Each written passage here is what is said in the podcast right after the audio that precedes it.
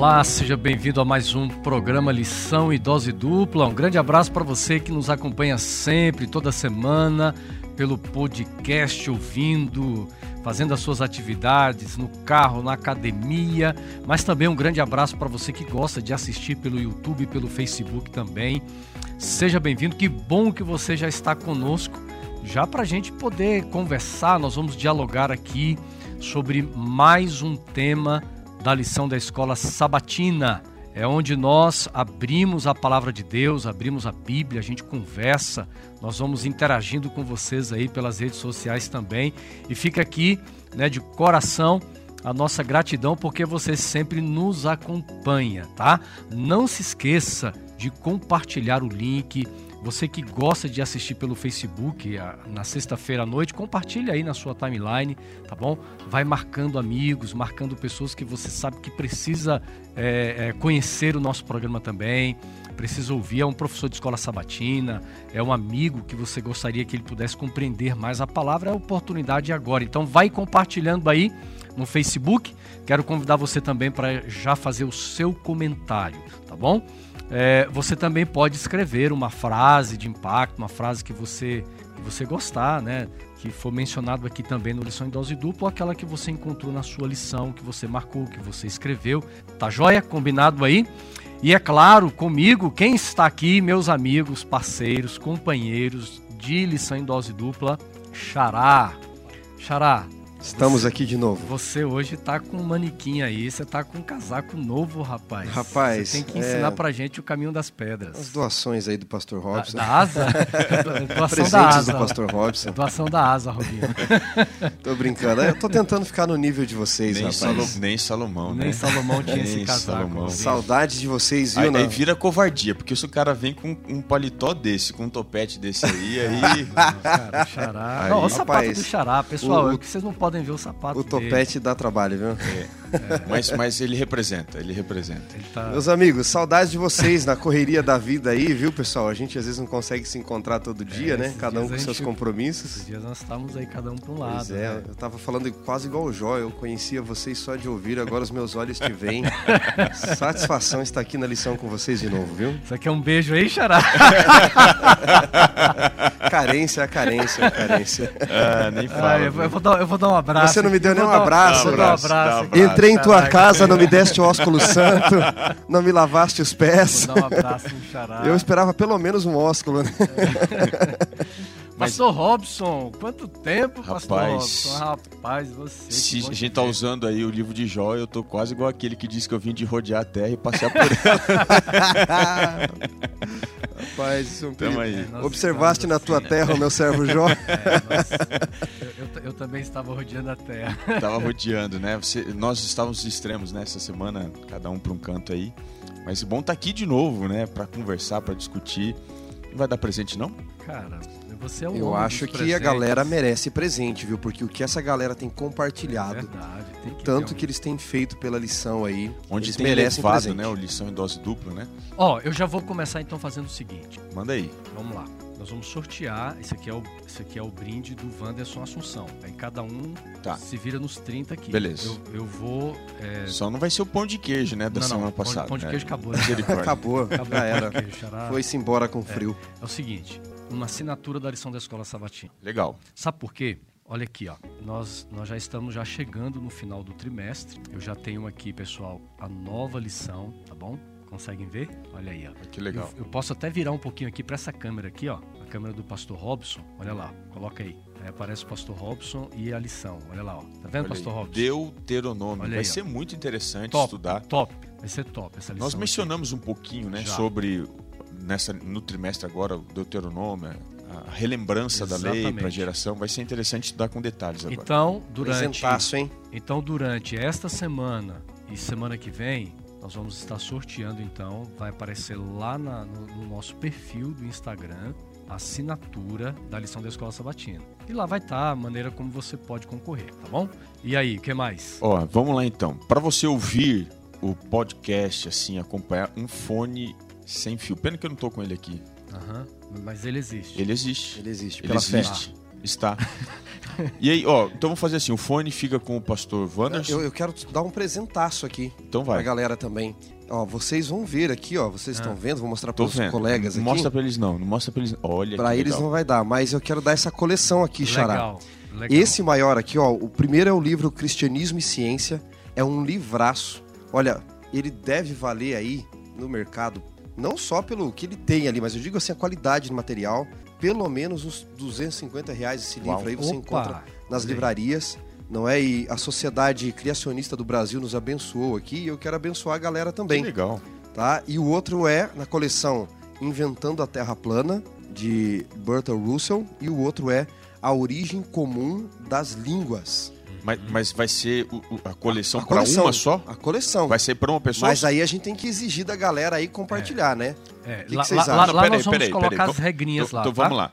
É, mas a coleção não vai sair só pra uma pessoa, vai. A coleção para uma Uma pessoa. pessoa. Uau. Presentaço, posso, né? Posso, posso Então, tem quase Posso milão de livro aqui. Posso Vou concorrer? cara? Vale a Vamos pena, trocar né? o meu com o seu? Vamos trocar Não, a de figurinha aqui. vocês já tá ali, já. É, tinha o meu, o meu mais, o mais humilde.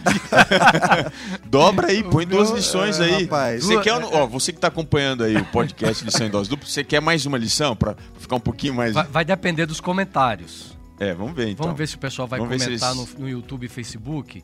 Se o pessoal comentar, a gente muda a proposta em vez de ser uma Agora, eu, assinatura. eu gente acho que a galera, além para ganhar esses presentes aí, além de compartilhar estudando a lição com a classe, estudando a Bíblia com alguém, deveria pelo menos marcar cinco amigos ali nos comentários, né? É, vamos fazer o seguinte, Xará. Lá no post de cada, de cada brinde, nós vamos colocar as regrinhas. Ótimo, ótimo. Para que você vá lá, leia, muito simples, e, e você então vai fazer aquilo que vai estar nas regrinhas e vai estará concorrendo então a estes brindes, tá bom? Isso aqui é o brinde carinhoso do Lição em Dose Dupla.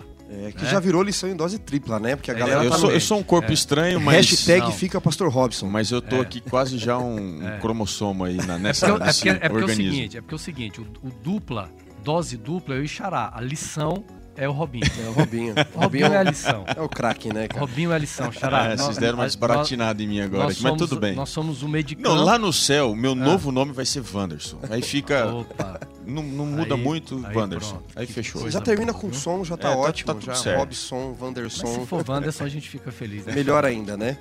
Na, Muito na bem. verdade, Ah. me disseram uma vez que você não precisa ser grande, é só andar no ombro de gigantes. Então eu tô aqui andando no ombro de vocês, né? Rapaz. É humildade em pessoa esse Robin, né? Uma benção, uma benção estar aqui com vocês. Sempre, sempre que eu puder, tamo junto. Benção. Vamos então, depois da, desse bate-papo gostoso que a gente sempre tem, né? Maravilhoso. É muito legal. Nós vamos então entrar no tema da lição. Meu amigo Xará, nos abençoe. Oramos Vamos, por todos vamos nós. pedir a benção do Senhor. Eterno Deus e Pai, abrimos neste momento a tua palavra e a lição da escola sabatina e suplicamos que teu Espírito seja o nosso professor, o nosso guia para compreendermos a profundidade da tua palavra. Ilumina a mente dos nossos amigos que nos assistem e ouvem, para repartilharem a tua palavra com outros também e ao compartilharem a tua palavra possam fazer com excelência. Assim oramos por Jesus. Amém.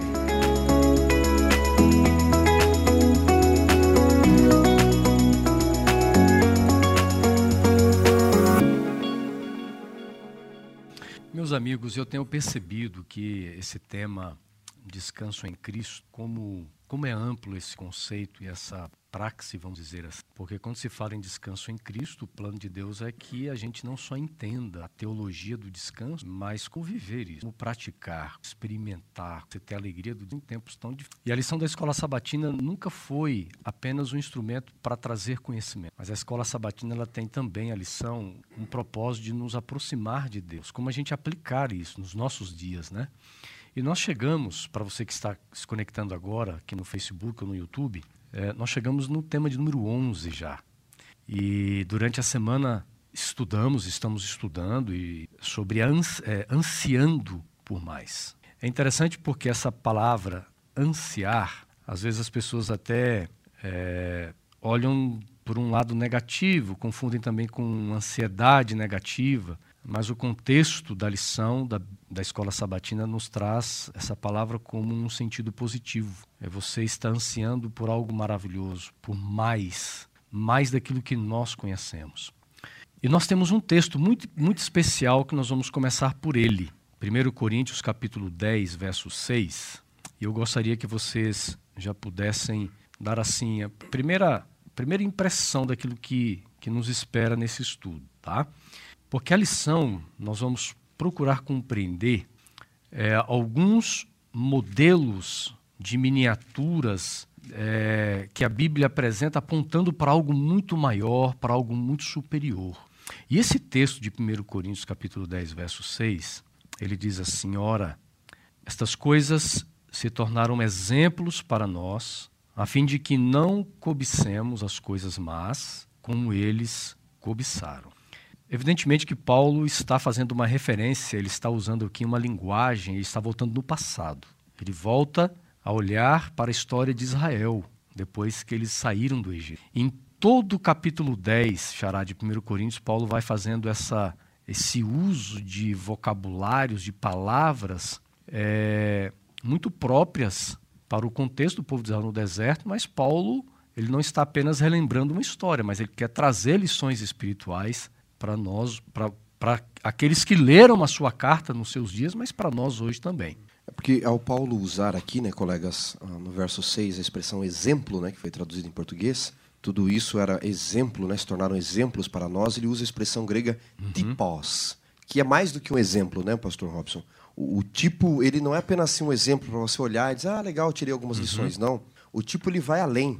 Ele é como se fosse a nossa vida representada de fato, ou seja, a história não era daquelas narrativas, Paulo está dizendo, uhum. não era só sobre eles. A história era sobre nós. As batalhas não eram só sobre eles. Então, ao lermos Gênesis, não é Adão, não é apenas sobre Eva, sobre Noé, sobre Moisés, Abraão, Sara, Jacó, não. A história, Paulo está dizendo, era sobre nós, porque as batalhas que eles viveram são batalhas que nós vivemos hoje também. Então, o Tipos ele é mais do que um exemplo. Lógico que a tradução pela palavra exemplo não está ruim, Uhum. Mas ele é mais do que isso. Ele é mais do que exemplo. É como se fôssemos nós representados no passado e a batalha fosse viva ainda hoje para nós. Seria um, uma imagem, seria um desenho. É um, é um reflexo mesmo. Um né? reflexo. Para a gente entender, como se fosse uma prospecção. Né? Uhum. Uma prospecção. Bom, é, acho que seria, seria interessante. Me, me, parece que em algum lugar também usa até a, a, o exemplo de sombra, né? Isso. É, a, gente, a gente precisa definir uhum. o que seria isso, definindo algumas ferramentas que são usados para a transmissão de um uhum. conceito através da cultura, uma transmissão uhum. da memória. Você encontra dentro da Bíblia é, basicamente três coisas que não são distintas. Muitas vezes elas são parabólicas, elas se complementam. Uhum. Você tem a simbologia, você tem a tipologia e a miniaturização. A simbologia, ela geralmente aparece associada no universo escatológico, profético. Dentro desse universo, você tem dois usos da simbologia. Só exemplos para ficar claro cada conceito. Né? É bom a gente, às vezes, passar o conceito e exemplo. Então, por exemplo, um exemplo de simbologia dentro da escatologia. Dentro da escatologia, vamos lá. Você tem a profecia, que uhum. é considerada geral ou clássica, que não é uhum. aquela que é determinista, ela é condicional. Como Isaías, Jeremias. Exatamente, Isaías, Jeremias. então, você tem dentro do processo da transmissão da memória, você tem o uso da simbologia, que é a imagem real. Então, você tem o uso de, de uma videira. Por exemplo, uhum. o povo de Israel, ele é, passa a ser o quê? Ele passa a ser uma videira, a videira verdadeira. Isso. E depois o Messias uhum. é a videira uhum. verdadeira. Então, esse é, um, é uma simbologia. Na profecia apocalíptica, você tem o uso da simbologia. Perdão, desculpa que são é, ela é construída em cima de imagens que são fictícias, que não são reais, que representam alguma coisa. Como exemplo, um leão que tem asas, um dragão que tem besta, várias cabeças besta. e tudo mais. Então, é, dentro do uso da simbologia na profecia determinista, ou seja, apocalíptica, você tem essa simbologia que não é de certo. coisas reais. Uhum. Agora, por exemplo, Babilônia é simbologia ou tipologia? Então, Babilônia dentro do prospecto hum. escatológico, ele funciona como se fosse uma tipologia. Que é o segundo conceito. É tipologia. Aí. aí. você entra no segundo conceito. O que é o segundo conceito? É, no segundo conceito, a gente não está tratando aqui de símbolos, mas nós estamos tratando de modelos. Então, a tipologia, o tipo e o antítipo, eles são basicamente a sombra e a realidade. É um modelo que aponta para uma realidade superior. Né? E, e aí, isso daí é muito presente dentro da, da, da teologia em si. A gente vai discutir aqui, por exemplo, é, o sábado. O sábado tem uma tipologia da eternidade. São construções que você faz a partir de uma realidade conhecida, uhum. uma realidade que não é fictícia, é factual. E essa realidade ela representa algo maior. Uhum. E aí vem a questão da miniaturização. A miniaturização é, é quase que o processo inverso. O processo da tipologia, você pega uma coisa pequena para representar uma coisa grande. Ok. A miniaturização, você pega uma coisa grande e representa ela numa coisa pequena. É, você tem muito isso na linguagem profética também. Uhum. Quando Deus vai destruir, o que, que ele manda os profetas fazerem? Né? Ó, fica aí 40 dias de um lado, uhum. você deita de um lado. Isso. Aí depois, isso aí representa, cada dia representa um ano. Uhum. Aí vai ter cerco, então você coloca um monte de trincheira, não sei o que lá, para que o povo entenda.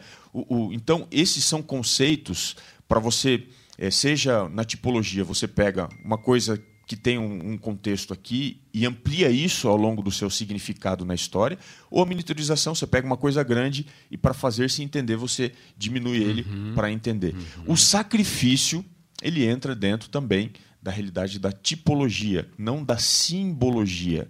E eu estou fazendo distinção aqui entre simbologia e tipologia para que a gente entenda esse, esse contexto aqui. Pastor Robson, é muito importante nós entendermos a diferença de cada um deles, porque isso, isso clarifica, por exemplo, quando nós vamos lidar com o texto bíblico.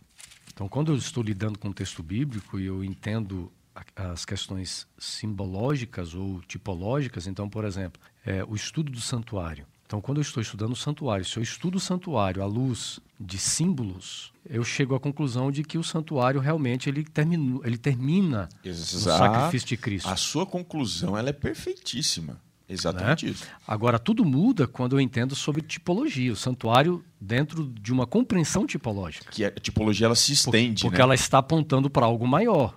Agora, notem que as linguagens elas se mesclam, mas não se confundem. Dentro uhum. da tipologia, você pode ter símbolos. Exatamente. Porque Exato. alguém pode estar aí perguntando, e... mas o cordeiro não é um uhum. símbolo de Jesus? Porque o cordeirinho mesmo, o animal, não é um tipo de Jesus. Ele é um símbolo, como Moisés é um tipo de Jesus, Boaz é um tipo de Jesus, Ciro, porque são resgatadores, porque eles são reais de fato, não é? Agora, não que o cordeiro não seja real, mas é um animal. Então, Exato, dentro cara. da tipologia, é. você tem linguagens simbólicas. Vejam, uhum. vou repetir. Elas se mesclam, mas não se confundem, não é, pastor? Na própria miniaturização, você, você vai tem, encontrar símbolos é, é dinâmico. Também. É assim, não dá para você dizer que uma coisa é simbologia, outra é tipologia e outra é miniaturização. Uhum. Elas, às vezes, se mesclam. Né? Elas se mesclam e é, e é, interessante. Você tem simbologia dentro da tipologia e, às vezes, tipologia dentro da simbologia. Uhum. Posso ler um texto aqui para vocês? E aí, de repente, a galera está pensando assim, assim, de onde vocês tiraram tudo isso daí? É o papel do teólogo, não é separar, esmiuçar, juntar tudo isso. Você tem é no, no é bolo. É o papel do o bolo teólogo. É o bolo, mas no bolo você Xará. tem farinha de trigo, fermento, você tem leite, você tem um monte de coisa. É, o, é? Papo, ali, é, o, mas... é o papel do teólogo e do lição em dose dupla. E né? do lição em dose dupla. Né? Tem coisas que é só no lição em dose dupla, gente. Gálatas capítulo 5, amigos. Gálatas capítulo 5, versículo 24, diz assim: De maneira que a lei nos serviu de aio para nos conduzir a Cristo, a fim de que fôssemos justificados pela fé. Por que, que eu usei esse texto? Paulo vem desde o capítulo 3 falando sobre. Eu acho que é capítulo 3, né? Isso, Você desculpem, leu? 3, 24. 3, eu falei 5, no... né? É, é, Perdão. Capítulo 3, 24, só corrigindo aí. As muitas palavras me fazem delirar. Eu li o texto correto, mas citei, né? Capítulo 3 de Gálatas, verso 24. Então, ele usa a expressão aio aqui, né? É, eu me lembro quando trabalhava na roça, pastor Robson, e lá na roça, assim, muito simples ainda, lá eu achava que, um amigo meu, né, achava que algumas coisas eram bem literais. Então ele falava assim, ah, o aio, eu achava que o aio era o aio de temperar, né? Ele falava, ele falava isso, o aio de temperar. Não, não é o aio, não, esse aio. Não é o alho, né? É. Esse aio é a palavra paidagogos. Então, Paulo está dizendo, a lei foi pedagógica. Paidagogos é a palavra pedagogia. Ela foi um pedagogo que nos ensinou. E aqui Paulo está falando de todo o ritual do santuário, incluindo a lei mosaica. Então, é disso que o pastor Robson está tratando aqui, queridos. Todo o sistema ele foi pedagógico, tipológico, se valendo de símbolos. Aí ficou claro. Para uhum. nos ensinar algumas Exatamente. coisas, não é? Agora, claro. é, para nós entendermos estes conceitos de uma forma mais clara, exegética, vamos ao texto que nós vamos encontrar em 1 Coríntios capítulo 10, dos versos 1 ao 11. Então nós vamos pegar aqui alguns versículos, nós não temos condições de de trabalhar detalhadamente todo o capítulo, porque eh, nós temos outros textos aqui muito importantes para a gente analisar no programa, tá bom? Mas nós temos aqui então o capítulo 10 de 1 Coríntios, onde Paulo faz uso é, dessa expressão traduzida como exemplo, mas tipos, né, Xará, que você já falou para nós aqui, mas de uma forma específica, amigos, a linguagem que Paulo usa, ele volta no passado aqui, é, e ele vem trazendo alguns, alguns elementos do povo de Israel, como, por exemplo, Paulo fala de batismo, Paulo fala lá atrás de alimento, Paulo menciona a questão de uma pedra, Paulo fala que o povo bebia, Paulo fala de nuvem, Paulo fala de mar, Paulo fala de manar, ou seja, é um texto rico demais, é, né? Parece que Paulo está falando por uma geração de uma forma descontextualizada, isso, mas não. O que, o que, que seria isso, né?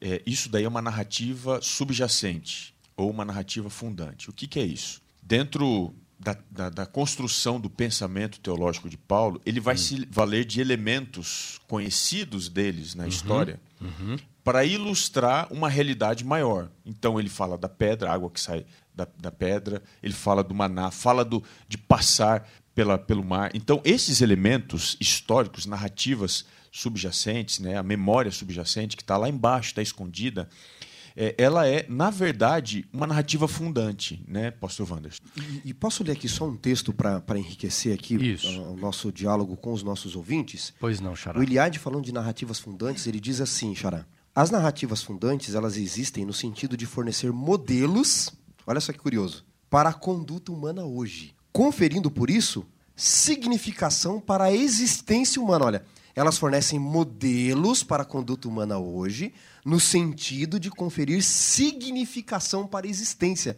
Paulo junta todo esse conceito aqui em Coríntios 10 porque ele pega Israel como miniatura, ele usa a tipologia da salvação e os símbolos da pedra, da água, do batismo, de tudo que está presente ali. Né? Olha, olha alguns textos, por exemplo. Ele diz no verso 2. Fantástico isso, gente. Estou impressionado aqui. É demais, né? Fantástico. Olha, a Bíblia ele, é muito rica. Ele diz assim, ó. Ora, irmãos, não quero que vocês ignorem que os pais estiveram todos sob a nuvem e todos passaram pelo mar. Mas aí começa a complicar um pouquinho quando ele diz assim: E todos em Moisés foram batizados, tanto na nuvem como no, no, mar. no mar.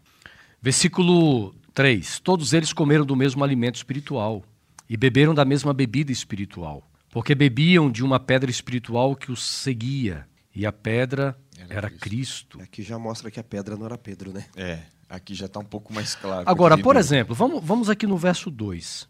E todos em Moisés foram batizados tanto na nuvem como no mar. Voltando. A, a questão da tipologia. Voltando, da tipologia.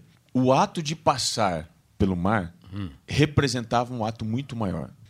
O ato da fé que eu e você, que nós, né? Você que está acompanhando aqui o Lição em Dose Dupla, é convidado a fazer em Cristo. Quando você se batiza, o que, que Paulo está dizendo? Você está vivendo a mesma experiência que o povo viveu lá no passado. Fantástico, né? É, é, olha, é... olha que fantástico, porque dentro da cronologia de eventos, primeiro Deus diz assim: vocês no Egito vão. No Egito. O Egito que roubava a identidade. Lembra que nós Exatamente. Então, no Egito, vocês vão sacrificar um cordeiro, vão pintar os umbrais, será símbolo da salvação de vocês.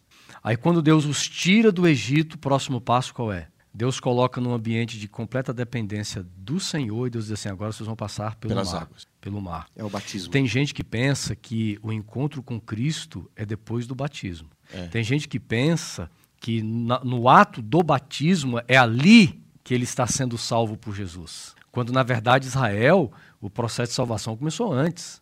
Sim, ele começa bem antes. Né? Agora veja: se você sai do Egito que rouba a sua identidade, você está indo para Canaã para onde eu vou diz quem eu sou. Não é lógico que a gente pode viajar por muitos lugares, uhum. mas o nosso último destino diz de onde você é. O pastor Robson pode rodar aí Alemanha, Inglaterra, Holanda, Israel, mas seu último destino é casa. É voltar para casa. É. E para onde você está indo me diz quem você é. A sua passagem última é o Brasil? Você é brasileiro. Então, Israel tem um destino. Ele sai de um lugar que ele rouba a identidade e ele tem um destino. Quando eles querem retornar no meio do caminho, eles estão perdendo a identidade uhum. a quem eles servem. E aqui Paulo já nos deixa uma lição, senhores. Já que nós estamos em setembro, batismo da primavera, a primeira lição que Paulo nos deixa aqui de Israel é: ninguém entra em Canaã sem passar pelas águas. E até os que nasceram no deserto tiveram que passar pelo Rio Jordão depois, né? Tiveram, porque eles tiveram que viver essa, essa experiência também, é, que seria é, para eles o meio usado por Deus para ensinar essa uhum. necessidade espiritual de serem uhum. lavados, né? de nascerem e adquirir uma nova identidade. E aqui a gente volta à questão que você estava mencionando, pastor Robson, que nessa miniatura, que é o exemplo da vida de Israel, dentro desta tipologia que ele coloca, ele já bota o símbolo da água, que é a salvação. Uhum. E quem vai jorrar a água é a pedra, que é Cristo. E aí em João 7, 37 ao 39, Jesus diz: Eu sou a fonte de onde jorra a água mas a água é o espírito que haveriam de receber os que nele crescem. Exatamente, coisa fantástica. Então, tudo, por exemplo, todas as ações de Cristo no, no, no Evangelho, no Novo Testamento, elas se explicam com a narrativa uhum. fundante uhum. do. A história de Israel. Por que, que isso acontece? Porque Cristo veio fazer o que Deus já fez. Ele não veio fazer nada de novo. Tanto é que o Espírito Santo, depois, quando ele é enviado por Cristo, ele vem para ensinar aquilo que Cristo já havia ensinado. Porque a ação de Deus, ela não é inédita no sentido de que ele vai mudando cada vez mais. Ela é ilustrativa, ou uhum. seja, vai se tornando mais claro o que Deus tem feito ao longo vejo, do tempo. Eu vejo que a história de Israel é uma história intencional de Deus olhando para gerações futuras. Não é simplesmente conduzir o povo por acaso, mas cada ato de Deus ele pensava naquele povo em gerações futuras pensavam em nós. Não foi por acaso que Deus conduz o povo a atravessar o, o mar. Não é por a acaso travessia que deles Deus é aberta. nossa, né? É, é nossa, é um milagre e, que a gente e, tem e veja que interessante, quando, é, quando o povo está diante de, da terra prometida, que é uma segunda geração, novamente eles passam por um rio, que agora é o Jordão, o, o Rio Jordão também de uma forma é, milagrosa, há uma intervenção de Deus de abrir as águas para que o povo pudesse posso, passar. Posso fazer uma menção ao Rio Jordão aqui em especial? Eu, eu tive o prazer de fazer alguns batismos no Rio Jordão é, Você é, diferenciado. Jordão, não, foi uma experiência. A próxima vez eu, eu, eu batizei, lá, eu já batizei no Araguaia, no Rio, to, no Rio, Tocantins, já batizei em Açude, lá no norte, mas Rio Jordão. É, eu falo. Mas eu, eu achei que você ia falar o Rio Tietê. Não, Tietê não. No Tietê eu já nadei, viu? Mas lá na parte limpa. Ah, sim. É, eu digo que o Rio Jordão é o maior rio do mundo, não é o Nilo, não é o Amazonas, pelo significado e a significação dele. Jordão significa literalmente Yardam, aquele que desce de Dan, porque ele, as nascentes uhum. são lá na terra de Dan no norte de Israel, daí ele forma o Mar da Galileia e continua como o Rio Jordão, que vai desembocar no Mar Morto, né, que é o ponto mais baixo ali do mar da, que eles têm na região. Acho que o, o lago mais baixo da terra também, né? É o Mar Morto. Mas é curioso porque Jordão significa literalmente aquele que desce, aquele que desce de Dan. E todas as vezes que o Jordão aparece com significação Israel, eles estão subindo. É para atravessar, eles têm que atravessar o Jordão para subir a Canaã, porque para Canaã você sempre sobe, né, para Jerusalém. É dali que Elias sobe para o céu, ele cruza o Jordão para subir ao céu ali através do redemoinho. É dali que Namã sobe para uma vida limpa. E é dali que Jesus sobe para instalar o seu novo reino. Então veja quanta significação. Me valendo de Sucir aqui, pastor Robson, é, você falou aí dessa questão do significado e a significação, não é? Essas narrativas trazem significação para a vida humana. É, nós separamos em semiótica, não é? Foi Ferdinand Saussure que fez isso.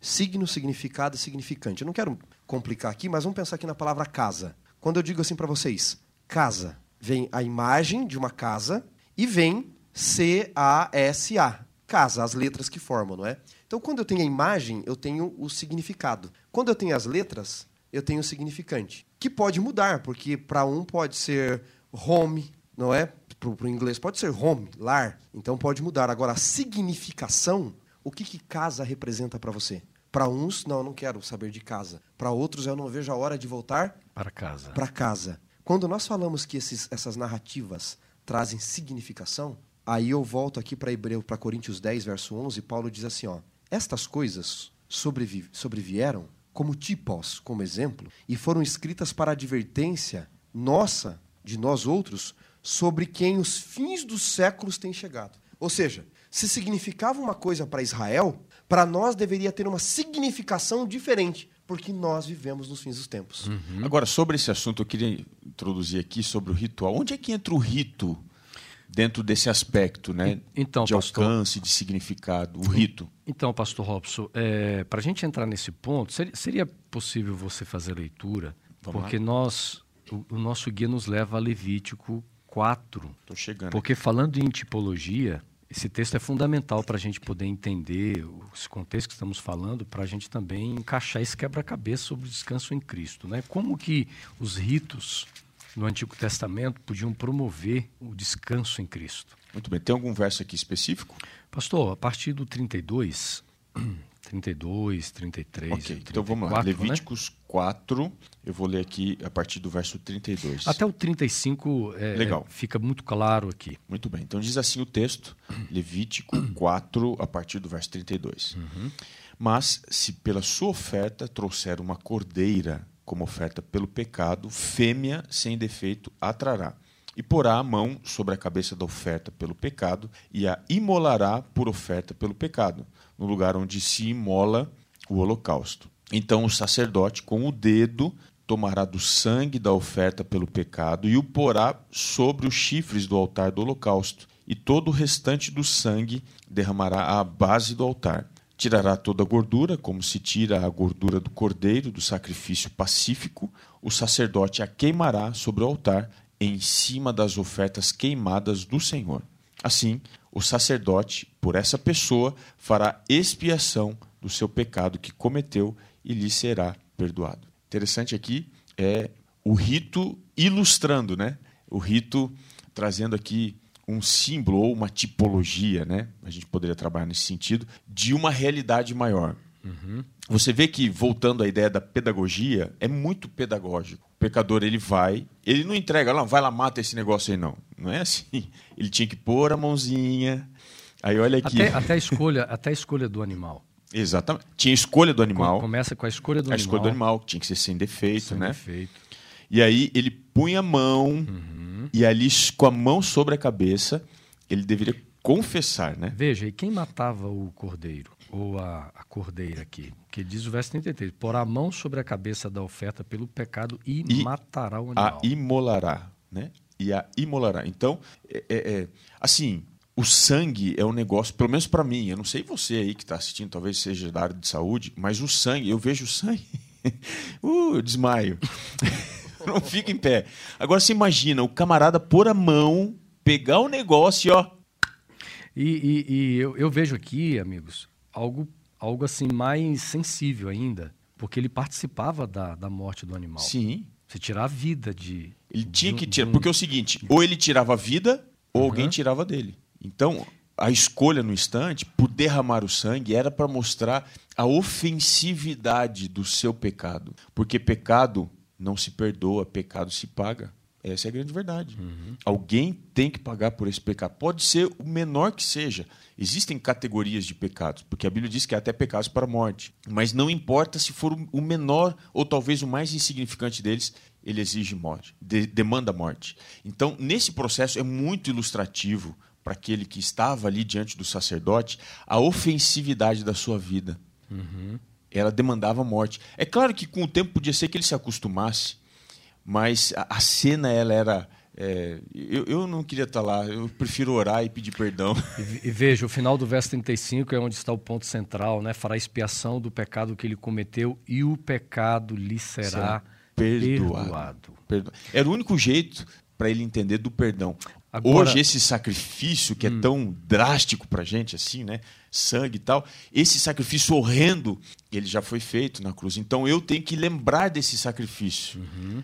Quando eu necessito, falo assim, eu preciso do perdão, de transformação, eu tenho que lembrar da cruz. Agora veja, é, é, estamos falando de tipos, estamos falando de ritos, e eu estava pensando aqui, como dizia lá no interior, com os meus botões, com os meus pensamentos, Xará nós estamos entendendo, oh, é, amigos, o significado, o valor que os ritos eles tinham no, no, Antigo Testamento, porque os ritos eles comunicavam. O rito era um excelente comunicador de valores, de uma visão, de algo maior, de algo significativo. O verso 35 resume perdão, né? Antes de o você continuar, deixa eu só sublinhar a sua okay. fala aqui. O rito ele comunicava, né? Comunicava. Ele comunicava. E, e isso significa que e, ele e não conectava. tem. É, ele conecta, ele não tem valor em si. Porque Exato. até Hebreus fala, né? Uhum. Que o sangue de bodes ele não tem poder para perdoar. Uhum. Mas ele comunica, ou seja, ele aponta, né? Uhum. Xará, eu, eu, queria trazer um pouquinho, vamos, vamos conversar um pouquinho sobre os, os, os nossos dias, o tempo de hoje. Qual o significado de ritos? Porque os ritos estão aí Se nós, Vamos lembrar alguns, Se nós né? fizermos, por exemplo, uma análise é, sociológica e religiosa das, das religiões, religiões afros, o judaísmo, o budismo, o cristianismo e outras, outras religiões, islamismo, nós vamos ter ritos. Os ritos, eles fazem parte de um contexto religioso e também vai além da religião. Dentro do militarismo também, eu fui, eu fui militar, nós temos ritos, nós temos cerimônias, mas a pergunta é, a reflexão aqui, será que qual o valor dos ritos nos dias tão modernos de tecnologia, de informalidade, em tempos onde as pessoas elas não valorizam tanto as questões é, ritualísticas, né? Será que realmente perdeu o valor? Será que não há espaço para os ritos? Eu queria que a gente pudesse, vocês, dialogarmos um pouco sobre esse tema. Os ritos têm sempre o seu valor, não é? Nós temos ritos no nosso cotidiano, no nosso dia a dia. Você tem o seu lar, a sua casa, você não percebe, mas você tem os seus ritos, o lugar que você senta. Uhum. É, qual é o melhor? A refeição. O feijão em cima do arroz ou o arroz em cima é. do feijão? Não é? Você tem os seus ritos. E às vezes você nem se pergunta por quê. Eles estão presentes em nossa vida e nós não percebemos. Agora, quando nós tratamos de ritos sagrados, não é, que mexem com a experiência coletiva, social, nós precisamos entender que primeiro, cerimônias não foram abolidas, elas tomaram novas características, nova roupagem, mas nós temos a cerimônia da Santa Ceia, cerimônia de apresentação de crianças. O que, que é a cerimônia da Santa Ceia? É a roupagem da Páscoa. Exatamente. Né? É, é, é, o que Cristo no, no fez. No seio do né? cristianismo, não é? Uhum. No seio do cristianismo. Então, a, as leis continuam válidas, só que com sistemas pedagógicos diferenciados. O problema do rito, e talvez por isso muitos jovens, a sociedade moderna, pós-moderna, tenham dificuldades com ritos, é quando ele se torna um fim em si mesmo. O véu do santuário se rasgou de alto a baixo. E Paulo teve que mostrar que aquele rito, na, daquela forma e naquele sentido, perdeu a validade para a salvação. Agora, as lições que aqueles ritos deixaram, elas continuavam. De respeitar o sagrado, de você valorizar o sacrifício do cordeiro, mas agora do cordeiro maior. Então ele tinha, ele tinha parado aquele rito como um fim em si mesmo. Em Atos 3, Pedro e João sobem para a hora do sacrifício, na hora nona, mas já não precisavam mais aquilo. Jesus era o templo entre eles, o sacerdote uhum. era o sacrifício. Então veja, nós vemos em alguns círculos religiosos que não se pode mexer no púlpito, é, não é. se pode sentar em alguns lugares. Xará, nós temos a polarização, infelizmente. Sempre extremos, né? Dentro do contexto religioso. E, e eu eu tenho pensado nisso. Quando que os ritos se tornam obsoletos? Um, um perigo, um perigo para a nossa fé. Quando os ritos se tornam um perigo, um perigo para é quando o meu ele relacionamento passa a ter com Deus. o sentido, o significado nele mesmo. Sabe por quê, pastor Robson? Porque às vezes eu posso estar tão tão preso no rito, mas desprendido do meu relacionamento com Deus. Eu me relaciono com o rito, mas não se com Deus. Um perigo. Né? O rito se torna o meu Deus. Aí eu queria colocar posso, um... posso, pode, pode, posso comentar aqui um, uhum. um, um, exemplo histórico que a gente encontra sobre rito, é a Santa Ceia. Né? Se você for olhar lá o que Paulo escreve na primeira carta aos Coríntios, ele diz o seguinte, que no capítulo 10 ali, ele, ele fala, aliás, capítulo 11, ele fala que o rito da Santa Ceia passou por um problema, que era exatamente as pessoas comerem aquilo. Ele diz aqui, ó, quer ver? É, ele diz aqui ó, no capítulo 11 né, da primeira carta uhum. aos Coríntios e tal, ele vai explicar como é que funciona o rito da Santa Ceia e tudo mais. E, e ele diz o verso 30, Eis a razão porque há entre vós muitos fracos e doentes e não porque dormem. Sabe por quê? Porque eles comem e bebem sem discernir o corpo. Uhum. Ou seja, para eles era mais importante comer pão e beber suco do que o que aquilo significava. Uhum. O, o, sentido do rito se perdeu. E faziam com isso acepção de pessoas. Não é? Se é. não há significação, o significado e o significante são descartados. Não vale mais, não é? é eu queria trazer Giorgio Agamben para a nossa discussão aqui, que estudou muito sobre ritos sagrado e profano. E ele fala que às vezes é necessário profanar o sagrado. Porque ele diz que profanare não é só rebaixar como a gente pensa, não é? Nós temos que tomar cuidado com o uso comum do sentido de palavras, que às vezes elas não têm esse sentido, não é? De fato, elas têm um sentido maior. O uso comum hoje, profanar é você desrespeitar. É, rebaixar, você está é profanando tal coisa. Ou né? seja, eu, eu, me lembro quando eu era criança, olha só, gente, eu era criança e algumas pessoas diziam o seguinte: vocês não podem subir na plataforma. Que você vai profanar. Porque a, a plataforma é um lugar santo. Então eu, como criança na igreja, é, me diziam isso. Por que, que te diziam isso? Que a nave da igreja era, era, o, era, o, lugar dos comuns. E a plataforma era um lugar diferente. Não que quem subisse lá era santo. É, é que por detrás mas, disso daí... Olha a forma de pensar, Mas né? por detrás disso daí, o que, que eles pensavam? Né? Eu sei porque isso também eu vi muitas vezes. O lugar santíssimo era o púlpito. É. Onde as pessoas sentavam é o lugar santo. Não, tinha a escola sabatina, que é. era o o santo e o pátio era. Agora, onde é que fica, onde é que fica o altar de sacrifício aí? Os então não, não, faz sentido não algumas, faz, algumas comuns, não é? adequações. Né? Às vezes a gente. Mas vai lá, Xará. Outro dia um filósofo por aí disse o seguinte: devemos entender a importância de que algumas coisas não são tão importantes assim. Isso é, isso é preciso às vezes na vida, entendermos a importância de que algumas coisas não, não são, são tão importantes não são tão importantes quanto pessoas, por exemplo. As coisas não são mais importantes que pessoas. Alguém fez uma crítica outro dia de alguns que usam tambor. Outro dia vi o pastor Robson pregando aí num púlpito de tambor. Ah, não pode. Madeira é mais sagrada agora que o latão. Jesus usou um barco, Jesus usou um monte, Jesus usou um jumento, Pedra. Jesus usou uma cruz, Jesus usou o que fosse preciso, porque o que tornava santo era a manifestação dele ali no, no comum, não é? E se nós formos considerar essa questão de igreja, voltando ao sagrado e profano, devemos nos lembrar que na religião bíblica o povo não entrava em templo. Quem entra é sacerdote, o povo ficava fora. Quem botou o povo dentro, com a roupa apropriada, com os, os, os clérigos com as roupas que deveria ser, foi Constantino, né? Uhum. Para fazer a separação. Então, às vezes, a gente defende mais Constantino do que a Bíblia. Jesus, ele, ele quando aparece em João 14, ele diz assim: O Verbo se fez carne e habitou entre nós. A expressão ali, esquenu, é armar tenda. Ou seja, o sagrado estava lá, era o templo. Farmião, santuário, 25, 8 de Êxodo, para que eu possa habitar no seu meio, certo? Essa era a ideia de Deus. O sagrado estava ali. Mas o comum não tocava o sagrado para o sagrado tocar o comum também? Quando o sangue do cordeirinho era aspergido na cortina, não era o comum tocando o sagrado? Então o que é profanar? Profanos é o que está além do sagrado, é o comum, só isso. Além da faneia, né? Da uhum. epifania. Uhum. E, e Profanare no latim significa apenas devolver ao uso comum. Quando o templo perdeu a significação porque era apenas um fim em si mesmo, Jesus disse aos pecadores: Vocês não podem mais ir ao templo? Prostitutas, ladrões, cobradores de impostos não podem mais, soldados ir ao templo? Não. Então eu sou o templo no meio de vocês. Eu estou trazendo o templo no meio de vocês. Nesse sentido, abre muitas aspas, Jesus foi o maior profanador que existiu. Em que sentido? Vou explicar bem. Ele devolveu o sagrado ao uso comum. Mas aqui, colegas, se vocês me permitem, eu preciso me valer de George Agamben, que eu queria trazer à discussão, quando ele diz assim: olha, a passagem do sagrado ao profano pode acontecer também pelo meio de um reuso melhor das coisas. E aí ele diz assim, que é totalmente incongruente do passado. Que mais ele diz? diz não de se abolir simplesmente, não.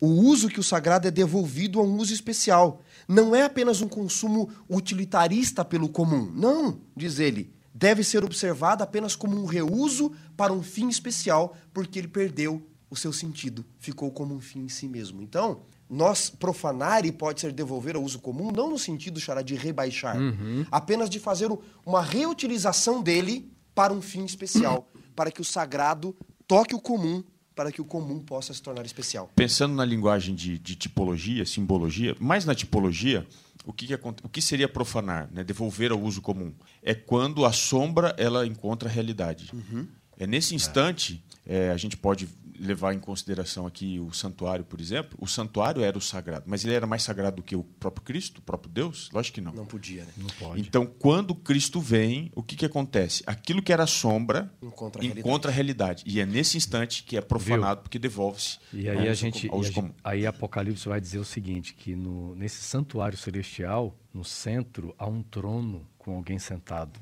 que esse é o, é o, é o ponto central do santuário, né? Exato. Não é nem o santuário em si, mas é a pessoa que está no santuário. É a santidade, né, daquele é a santidade que daquele que, que está sentado no trono. Deus baixou numa é. sarça, ela ficou santa, numa é. pedra e virou Betel, Exatamente. né? Exatamente. Então, muito bem colocado, Xará. Então, é, devolver ao uso comum a propósito aí. Não no sentido utilitarista. Exato. Mas para tornar um fim especial. Então, é, é, devolver, só, só voltar aqui que a gente precisa comunicar isso que essa geração tem um problema sério. Essa não é uma crítica, mas é uma com, constatação. Com ritos, com, com o sagrado. Com doxologias, com há um cerimônia. problema, há um problema muito sério com o sagrado. Não existe mais extremos, nada. Né? É, não há, não é. há mais sagrado. Então, O que, que Jesus faz quando ele profana o sagrado? Não é que ele simplesmente está dizendo não existe mais sagrado. Pelo contrário. Ele agora está trazendo o sagrado para a realidade daqueles que são comuns. Ou seja, o sagrado existe para um fim especial ao tocar uhum. o mundo comum. Uhum. Para separar vocês, para é, tornar vocês especiais, para não deixar vocês do jeito que vocês são.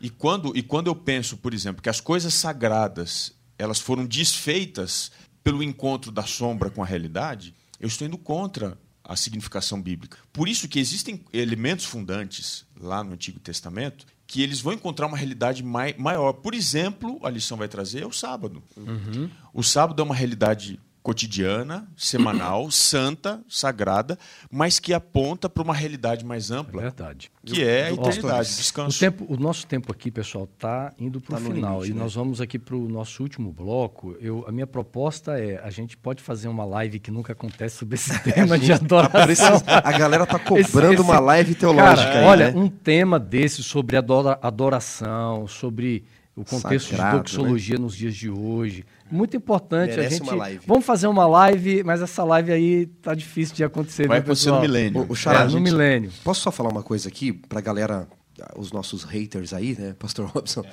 não, não cortarem frases? Nós estamos dizendo aqui, na verdade, o seguinte: se o sagrado tiver apenas uma projeção, introspecção em si mesmo, perdeu o sentido. Você precisa valorizar pessoas. Mas se você desvaloriza totalmente o sagrado, achando que é qualquer coisa, você também perdeu a significação. Então, nem um extremo e nem outro. Eu não posso sacrificar pessoas em detrimento do sagrado, mas não posso também abrir mão do sagrado em detrimento da vontade das pessoas. Muito bem, nós temos aqui 10 minutos finais, nós vamos para o último bloco, nós vamos ao te aos textos de Salmos 95 e também Hebreus capítulo 4. Pastor Robson pode procurar Salmo 95. Xará já perto vai, em, aqui, já vai em Hebreus 4. Hebreus 4, 4 a 7, né? É, Posso ler já? Deixa o pastor Robson ler primeiro aqui os ah, salmos, okay, tá porque... Bom. É que eu sou analógico, ele é... É, e o salmo, o, o salmo... porque os dois textos se conversam. Muito pastor bem. Qual, Robson. Qual parte você quer que eu leia do Salmo é, 95? É. Leio 90, 95, de 8 a 11. Ok, de 8 a 11. Eu vou ler um pouquinho antes do 8, porque aí faz o sentido. Isso. A última frase do 7. Hoje, se ouvirdes a sua voz, não endureçais o coração como em Meribá, como no dia de Massá no deserto, quando vossos pais me tentaram, pondo-me à prova, não obstante terem visto as minhas obras. Durante quarenta anos estive desgostado com esta geração e disse: é povo de coração transviado, não conhece os meus caminhos. Por isso, jurei na minha ira, não entrarão no meu descanso. Hebreus 4, 3 em diante, nós, porém, que cremos, entramos no descanso conforme Deus tem dito. Assim jurei na minha ira, não entrarão no meu descanso. Embora certamente as obras estivessem concluídas desde a fundação do mundo. Porque em certo lugar assim disse no tocante ao sétimo dia. E descansou Deus no sétimo dia de todas as obras que fizera. E novamente no mesmo lugar não entrarão no meu descanso. Visto, portanto, que resta entrarem alguns nele, e que por causa da desobediência não entraram aqueles aos quais anteriormente foram anunciadas as boas novas. E de novo determina certo dia, hoje, falando por Davi, muito tempo depois, segundo, segundo antes fora declarado: Se hoje ouvirdes a sua voz, não endureçais o vosso coração. Muito bem, nós temos aqui o apóstolo Paulo fazendo uso novamente do Antigo Testamento. Paulo dá ênfase em algumas palavras, eu acho que a palavra mais, mais latente no capítulo 11, perdão, no capítulo 4 de Hebreus, é a palavra descanso. Palavra e, descanso. e ele usa essa palavra na sombra do sábado, que projeta ali um significado, um contexto imediato para o povo, né? A entrada no, é, porque alguns não quiseram entrar e ficaram ali pelo deserto, outros entraram, mas mesmo tendo entrado, não entraram no descanso porque não foram obedientes. Então, toda essa discussão ela é tecida sob a, a imagem do sábado, a santidade que é o convite de Deus ao descanso. Uhum. Portanto, o sábado ele se torna um referencial ou um, uma tipologia para a eternidade, esse convite que Deus nos faz uhum. para entrarmos e descansarmos não nas nossas obras. É por isso que é tão importante, e a Bíblia sublinha isso todas as vezes: o sábado não é dia de você fazer nada. Sábado é dia de você descansar naquilo que Deus faz. Não naquilo que eu posso fazer. É o convite da graça, onde eu não tenho condição de fazer nada, eu apenas sou convidado a testemunhar aquilo que Deus faz em meu favor e meu benefício. E é dentro desse sentido que entra o descanso no pacote, tanto de Salmo 95 e Hebreus 4. É porque o, os, os, primeiros versos do Salmo 95 diz assim: Venham, cantemos ao Senhor com júbilo, celebremos. Verso 2: Saiamos ao seu encontro com ações de graças. Verso 3: Porque o Senhor é o Deus supremo e o grande rei acima de todos os deuses. Xará, aí nós vamos encontrar no Salmo 95 um paradoxo que nos traz também luz, pastor Robson, a, a Hebreus 4. Esse paradoxo é, no livro dos Salmos vai mostrando o seguinte: um povo que, embora eles tivessem entrado na terra prometida, mas eles não desfrutam do descanso. Por que existe esse paradoxo? Eles entram na terra, eles conquistam a terra, mas eles não estão experimentando o descanso é, prometido e oferecido pelo Senhor. Curioso que a terra tem um símbolo muito importante no Antigo Testamento, não é? Ter posse da terra significa estar salvo, perder a terra uhum. significa estar perdido. É questão de identidade, por isso eles brigam até hoje por aquela terra, não é? Os judeus mais antigos acreditam que Deus fundou o mundo a partir de um cordão umbilical que é uma montanha, e essa montanha é o Monte Sião. Então ali é a origem de tudo, não é? Por que, que eles, mesmo estando na terra, eles não conseguem achar descanso? Assim como alguns, mesmo guardando o sábado, não trabalhando nas horas sabáticas, não conseguem de fato uhum. descansar em Deus. Perdeu o sentido, perdeu a significação. É a mesma coisa de quando eu chego em casa e não me sinto no lar. Muitas pessoas podem estar nos ouvindo e, de repente, infelizmente, moram numa casa, mas não, não sentem que aquilo ali é o seu lar. Porque quatro paredes e um teto não formam um lar. Formam, no máximo, um abrigo para você, você se proteger do frio, da chuva, do calor. Mas o lar ele envolve muitas outras coisas: relacionamento, emoção, questões subjetivas, objetivas. Quando eles entram em Canaã, mas o coração deles está distante de Deus, o, o símbolo perdeu a significação. O signo perdeu a significação. Eles não conseguem encontrar descanso em Deus porque eles têm a terra, mas eles não têm o Deus da terra. Assim como Deus coloca eles na terra, Deus queria fazer morada na cidade deles. E aí Paulo faz um apelo, não é? Ele usa a palavra hoje. Hoje, Deus nos diz novamente pelo Espírito. Há um descanso preparado para nós. Mas se você não tiver Deus no seu coração, se você não tiver uma vida, se ele não significar algo para você de fato, que descanso você teve nele, não é? E essa palavra hoje que é usada aqui, pastor Robson, semeron, lembra o Pai Nosso, não é? Tom ar, tom rimon, o pão nosso, tom ipiúsion, dos remin semeron. O pão nosso de cada dia nos dai semeron, hoje. Assim como nós precisamos do pão hoje, porque se meu corpo precisa de comida, não dá para esperar para amanhã.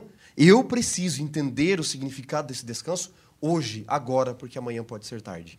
Porque eternidade para nós não é um ponto temporal, uhum. é uma condição que eu me submeto hoje para quando chegar esse momento é, eu desfrutar completamente, né? Eu, eu costumo dizer, Pastor Robson, que eternidade é um tempo que nós vamos adentrar. Vida eterna é uma pessoa, é Cristo. E a vida eterna é esta: te conheçam a Jesus. Então a gente já poderia experimentar esse descanso hoje. Embora nós não estejamos, não estejamos vivendo o tempo da eternidade, mas estamos vivendo com a pessoa que é a vida eterna, que é Jesus. Exatamente. Muito lindo, né, pastor? Eu quero terminar aqui. Não sei se vocês querem comentar algo mais a respeito ainda desse capítulo 11. A partir do versículo 8 até o verso, o verso 11, nós vamos encontrar aí é, exatamente este vislumbre né, de algo futuro, de algo eterno, de algo celestial. O texto bíblico diz assim: portanto, resta um repouso sabático para o povo de Deus.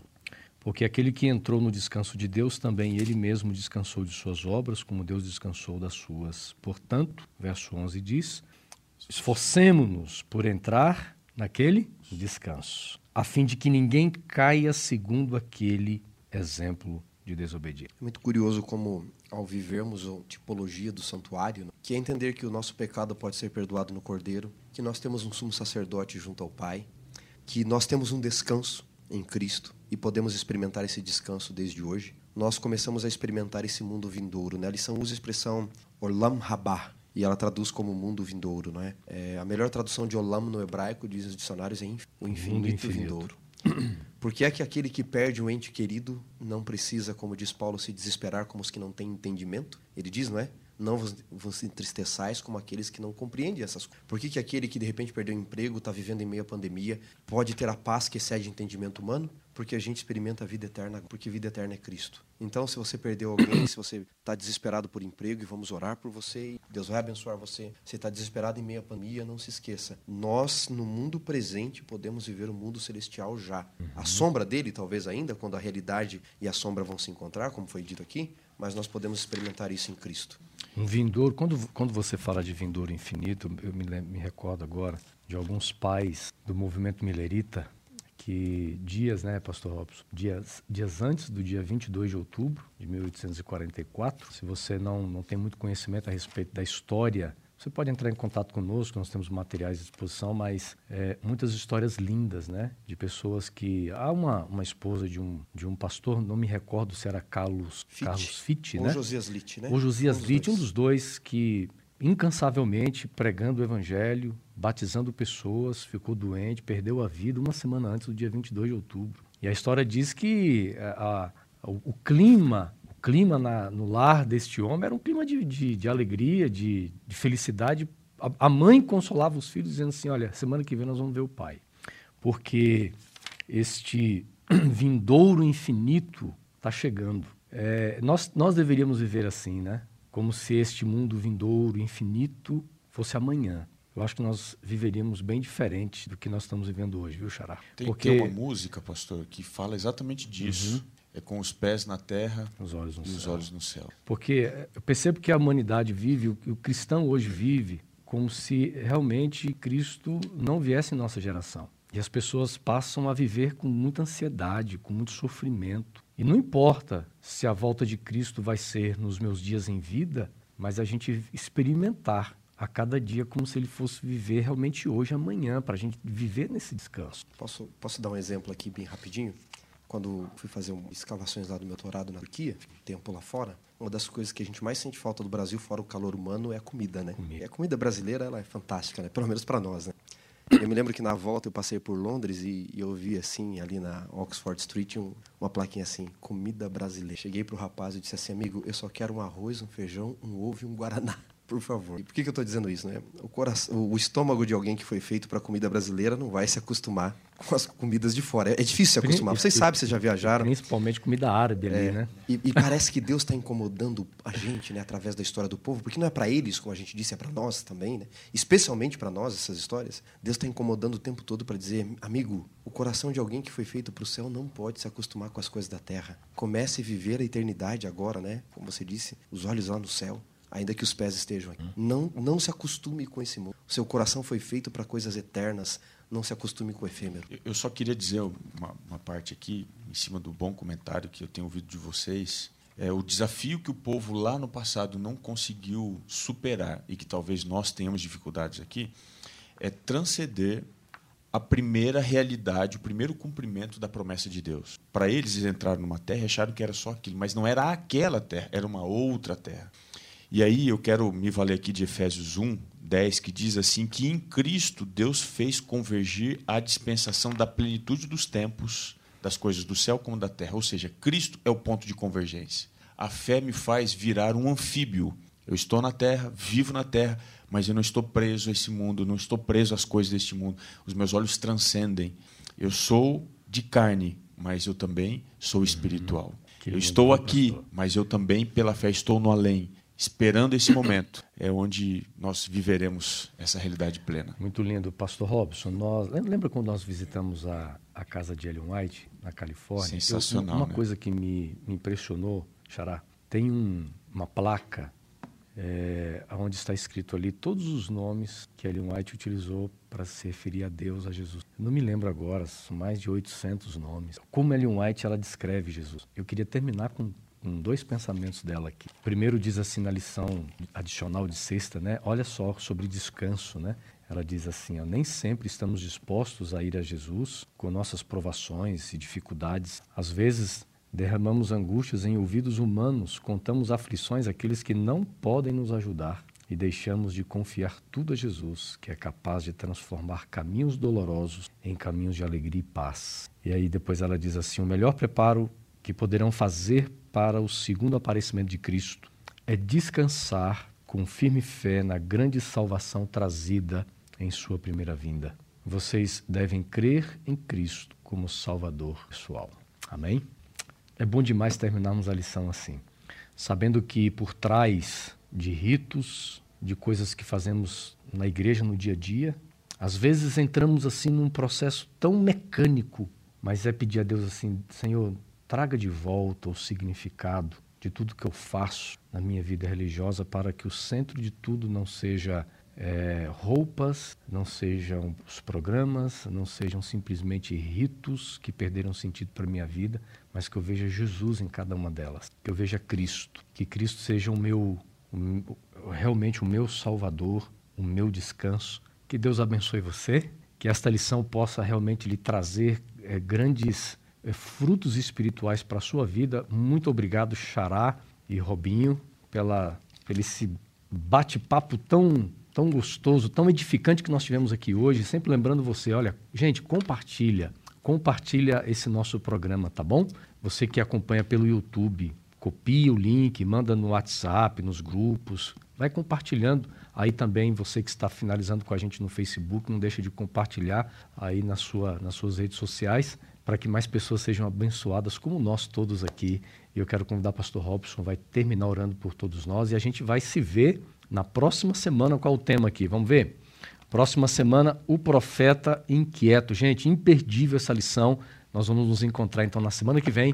Pastor Robson, ore por todos nós. Oremos. Bondoso Deus nós nos derramamos na Sua presença, porque entendemos que precisamos nos esvaziar para receber do Seu poder, da Sua graça, que é tão necessário para continuarmos vivendo neste mundo, mas entendendo que a eternidade nos aguarda. Fortaleça a nossa fé e abençoa através do estudo que tivemos para que nunca nos desanimemos e desviemos do caminho direito. Assim, entregamos esta prece, a nossa vida em tuas mãos, orando em nome de Jesus. Amém.